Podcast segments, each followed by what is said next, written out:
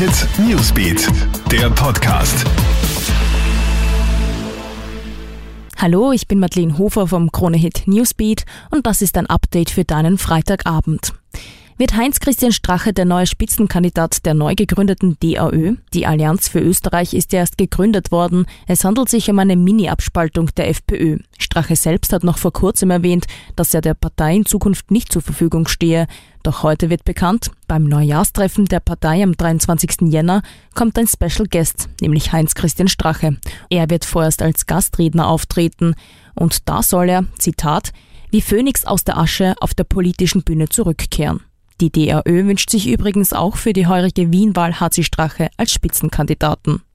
Wir bleiben in der Politik. Die Regierungserklärung hat heute im Parlament Kritik, aber auch Lob von den Oppositionen bekommen. Während FPÖ-Clubchef Herbert Kickel wild um sich schießt, bemühen sich SPÖ und NEOS immerhin um einen moderaten Umgangston. Kickel spricht etwa von einer schwarz-grünen Greta-Koalition und schießt auch gegen den Bundespräsident Alexander van der Bellen.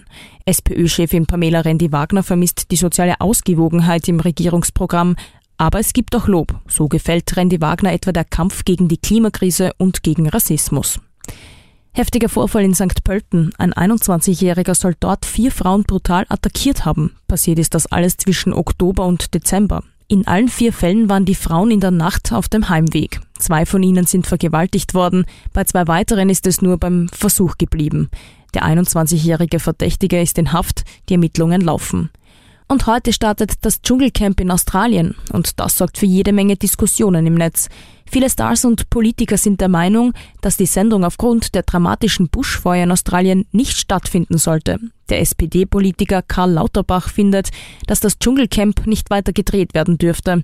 Andere sagen, wenn die Sendung schon nicht gestoppt wird, sollte man zumindest einen Ortswechsel machen. RTL möchte die Sendung aber wie geplant steigen lassen. Ja, das war's dann auch schon wieder. Aktuelle Stories gibt's stündlich im Kronehit Newsbeat, online auf kronehit.at und in diesem Podcast. Diesen kannst du übrigens auch auf allen Plattformen abonnieren. Kronehit Newsbeat, der Podcast.